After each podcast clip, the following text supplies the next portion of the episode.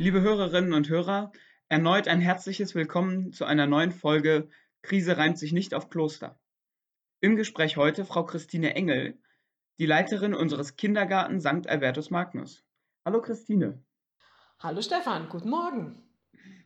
Du leitest den Kindergarten unserer Gemeinde. Wie hat sich denn der Alltag dort seit Beginn der Krise verändert?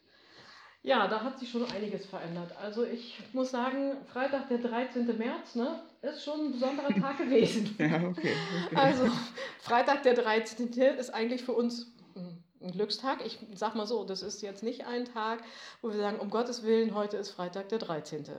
Ja, okay. Aber dieses Mal war es nun schon so, dass wir da alle ja plötzlich mit anderen Dingen umgehen mussten. Ne?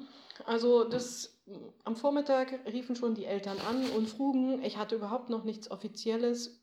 Es geisterten mhm. ja alle möglichen Dinge in der, in der Welt herum. Ich habe dann versucht, telefonisch bei den entsprechenden Ämtern was herauszubekommen. Ging alles nicht. Ab 13 Uhr hatte ich dann, Punkt 13 Uhr hatte ich eine E-Mail aus Hildesheim vom Caritasverband mit den Instruktionen, ab Montag ist die Einrichtung zu. Ja, das ist ja rigoros. Sehr rigoros, genau. So, und dann habe ich das halt rausgehängt, habe das den Kolleginnen gesagt. Alle waren natürlich aufgeregt und aufgewühlt. Was machen wir? Wie machen wir das? Sind wir da? Sind wir nicht da? Und die Ansage war ganz klar: mhm. der Betrieb ist geschlossen und es hat ihn niemand zu betreten. Ja, okay. Das hört sich erstmal ganz schlimm an. Andererseits habe ich dann zu den Kolleginnen gesagt: Wisst ihr, wir müssen das einfach auch als gut ansehen. Es ist einfach mhm. so, es ist gegeben, wir müssen uns erstmal keine Gedanken machen. Wir gehen alle nach Hause, ihr bleibt zu Hause, die Kinder bleiben zu Hause. Und mein Part ist es, mich dann darum zu kümmern, wie es weitergehen kann. Ja. Punkt. Ich verstehe. Mhm. Ist auch nicht so ganz einfach anzunehmen, aber so haben wir es erstmal gemacht und ich denke, es ist oft auch gut, eine klare Ansage zu machen bei mhm. all den Unsicherheiten, die ja zurzeit herrschen. Das war damals so. Wir haben dann mit den Kindern gesprochen, wir haben auch das den Eltern gesagt, allen einzeln. Ja, wir haben uns eine gute Woche gewünscht und das erste, die erste Aktion war ja einfach klar. Es war gesagt, bis zum 18. April bleibt die Einrichtung geschlossen. Okay. Damit mussten erstmal alle umgehen. Okay, fünf Wochen. Und dann wart ihr auch komplett dicht. Jein. Okay. Also es ist schon so, dass auch von Anfang an es Notgruppen geben sollte. Mhm ja, für systemrelevante Eltern, die halt in solchen Berufen arbeiten. Wir haben bei uns auch Ärzte, wir haben eben auch Arztehepaare. Mhm. Und da muss man eben schon genau gucken, um denen das eben gleich zu ermöglichen. Ne? Ja, klar. Da war es aber letztendlich so, dass ich die Eltern, die das betroffen hätte, angerufen habe und habe gesagt, wie sieht's aus? Und da brauchte erstmal niemand etwas. Die haben das ah. erstmal hingekriegt, weil es war auch vor Ostern. Mhm. Es war Urlaubszeit und jeder hatte, hatte das irgendwie geregelt. Ah, und ja. das war gut für mich, weil ich ein bisschen Vorlauf hatte. Mhm.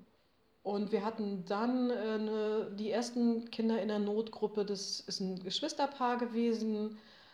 Das lief dann ganz gut. Dann hatten wir wieder eine Woche keine und, und dann ging es los, so nach und nach. Dass die Leute dann auch auf dich zugekommen sind. Ja, genau. Und dass wir dann auch gucken mussten, was geht, was geht nicht. Ne? Dann habe ich auch die Kolleginnen eingeteilt und wir wechseln uns im Moment ab. Und mittlerweile ist es so, dass wir zurzeit zwischen 18 bis 20 Kinder betreuen in der mhm. Notgruppe.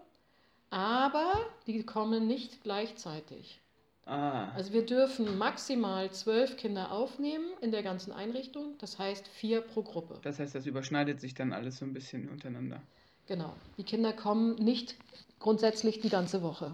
Und das, muss ich sagen, finde ich sehr gut bei unseren Eltern, dass die Elternschaft wirklich das macht, was möglich ist für sie zu Hause. Ja. Und äh, eben auch wirklich nur die Tage die Kinder schickt, wo es gar nicht anders geht. Also du hast das Gefühl, dass die Leute auch aufeinander achten und da möglichst wenig Kapazität versuchen zu verbrauchen. Ja, mhm. das tun sie. Das war am Anfang natürlich einfacher. Es wird jetzt immer schwieriger, weil die Zeit mhm. auch immer länger wird und alle anderen Arbeitgeber natürlich auch versuchen, ihre Mitarbeiter wieder in die Betriebe zu holen. Es wird wieder mehr geöffnet, die mhm. Schulen mhm. fangen wieder an. Also mittlerweile müssen ja auch viele Lehrer bei uns wieder arbeiten. Wir haben also auch viele Lehrer oder ja. auch Lehrer-Ehepaare, wo dann beide, da gucken aber auch die Eltern, das finde ich auch ganz positiv, wenn es möglich ist in ihren Schulen, dass sie eben nicht gleichzeitig Unterricht ja. haben. Wobei die das ja auch nicht unbedingt, da sind sie ja auch nicht frei, die Eltern, aber sie versuchen das wirklich mhm. gut hinzukriegen. Das erleichtert es mich, äh, erleichtert es mir recht mhm. gut im Moment. Ja, ja. Äh, nichtsdestotrotz ist es keine leichte Zeit für keinen. Ja, das kann ich mir vorstellen. Gerade in deiner Situation äh, fällt es dann auch schwer, das alles zu koordinieren. Mhm. Ja, das ist richtig. Gut, aber nichtsdestotrotz ist es, äh, ja, es ist auch mein Job, es ist meine Arbeit und vieles kann ich auch von zu Hause machen. Also gerade solche Gespräche mit Eltern gehen von zu Hause viel ja. besser, weil hier es wirklich auch ruhig ist. Ich kann mich dann wirklich auf so ein Gespräch eben konzentrieren. Mhm. Und es kommt nicht der Nächste und fragt, oder ist es dies oder ist es das. Und ja, das ist auch wichtig, dass man Zeit hat dann für die Eltern, um mit ihnen einfach auch zu sprechen. Und jede Familie hat seine Sorgen und Nöte und braucht einen Ansprechpartner und braucht letztendlich auch den Kindergarten. Und dann ist es eben wichtig, im persönlichen Gespräch auch manchmal nochmal deutlich zu machen, äh, dass wir eben auch nicht allen Wünschen ja, nachkommen verstehe. können. Ne? Klar. Ähm, eine weitere Frage, die dann auch ähm, auf die Kinder ein bisschen eingeht. Also jetzt hast du ja sowohl im Kindergarten mhm. viel mit den Kindern nach wie vor zu tun, aber auch mit deiner Enkeltochter, mit der man dich ja in der Gemeinde oft sieht. Wie erleben denn die Kinder da die Krise? Also die, die Kinder jetzt im Kindergarten, die sind, glaube ich, froh, dass sie mhm. da sind, dass sie da sein dürfen. Am Anfang, wo wir so ganz wenig Kinder hatten, nur zwei oder drei, da war das für die natürlich auch spannend ja. irgendwie. Und äh, sie hatten die ganzen, ein, die ganzen Kindergarten für sich alleine. Und also auch die Geschwister haben ganz, ganz lieb die ganze Zeit zusammen gespielt. Da gab es keinen Zank, keinen Streit, kein gar nichts. Ne? Es war so eine ganz mhm. andere Atmosphäre, ja. Aber, aber sehr schön einfach auch. Muss ich sagen, jetzt sind es schon mehrere Kinder und da, es geht schon ein bisschen in den Kindergartenalltag, aber mhm. nicht komplett. Und die merken schon, dass da alles komisch ist, müssen sich ganz oft die Hände waschen am Tag, äh, sollen viele Dinge nicht machen, wobei man ehrlicherweise sagen muss, also Abstandsregeln und das kann man natürlich ja. nicht leisten im Kindergarten, das ist ganz klar. Ne? Also das muss auch allen Eltern bewusst sein, die Kinder fassen sich an, äh, die berühren sich, die spielen miteinander und nicht im Abstand von zwei Metern oder anderthalb Metern. Wir haben diese Vorgaben, ich darf deswegen trotzdem nicht sagen, okay, das machen die sowieso nicht, deswegen können wir so viele Kinder mhm. aufnehmen, mhm. wie wir wollen. Das geht ja. trotzdem nicht. Das ist manchmal schwer für Eltern zu mhm. verstehen und nachzuempfinden, was die Vorgaben sind, an die wir uns letztendlich halten müssen und was dann im, Regel, im regulären Tagesgeschehen wirklich ja, passiert. Mhm. Das ist noch was anderes. Ja, und äh, mit Miriam muss ich sagen, ist es ganz schön. Und da ist auch so was, was ich einfach so sagen möchte. Hm, da ist natürlich, du hast es gesagt, das ist meine Enkeltochter, somit bin mhm. ich auch Großmutter. Ne? Und Großeltern soll man nicht einbeziehen. ja. ja, witzig, ne? Aber ich muss, da finde ich auch, muss doch man ganz ehrlich auf die Familien einfach auch schauen. Und es ist so, wir haben so viel Kontakt miteinander und ich gehöre noch nicht hundertprozentig ja. zur Risikogruppe, wenn ich das mal kurz sagen darf. Ich habe noch ein bisschen Zeit, ein ganz kleines bisschen. Und äh, da muss man einfach auch familiär, mhm. finde ich, abwägen. Und unsere Kinder, Kindergartenkinder, haben auch Großeltern, sicherlich, die nicht alle über 60 sind. Und ich weiß, wir haben auch Familien mit Großeltern, die ganz, ganz viel Kontakt miteinander mhm. Weil es die Regel ist mhm. in der Familie. Und dann, denke ich, muss die Familie für sich entscheiden, was geht und was geht ja, nicht. Ja, verstehe. Und so alles über einen Kamm scheren, finde ich schwierig. Dadurch, dass Miriam oft hier ist, haben wir eben auch gemeinsam uns eure Sachen angehört, ne? Ah. Eure Mittwochsgeschichten. Hm. Nicht alles, aber so ab und zu mal was. Und eben auch ganz vor allen Dingen haben wir uns die Lichterkette angeschaut. Ja. Vor Ostern. Da war ich leider alleine zu Hause, da war sie nicht da. Das hätte ich sehr gern mit ihr gemacht, aber das hat halt nicht gepasst. Und also da war sie also auch ganz, ganz dabei, muss ich sagen. Und dann hat sie eben auch gesagt, das fehlt ihr schon. Also die Messdiener-Gruppe fehlt ihr. Und dann sagt sie, und können wir dann überhaupt nicht mehr in die Kirche? Ja. Ich sage, na, irgendwann können wir schon rein. Und wir waren, ich war auch mit ihr alleine da. Wir haben eben auch eine Kerze angezündet, eben auch für Hannelore mhm. Köppen, die ist ja auch verstorben und Miriam kennt sie eben auch. Also so etwas haben wir eben gemacht und da merke ich dann, dass ihr eben auch da diese Kontakte fehlen. Ne? Mhm. Ja, Gerade eben auch ihr so, die Messdiener und das, die Gruppenstunden und solche Sachen. das hören wir natürlich gerne. Uns fehlt das natürlich auch, ne? Das ist klar. Und ich habe mir, wir haben uns eben auch den, den Familiengottesdienst, den der Fritz reingestellt oder den ihr mit dem Fritz gemacht habt, den haben wir uns eben auch gemeinsam angehört.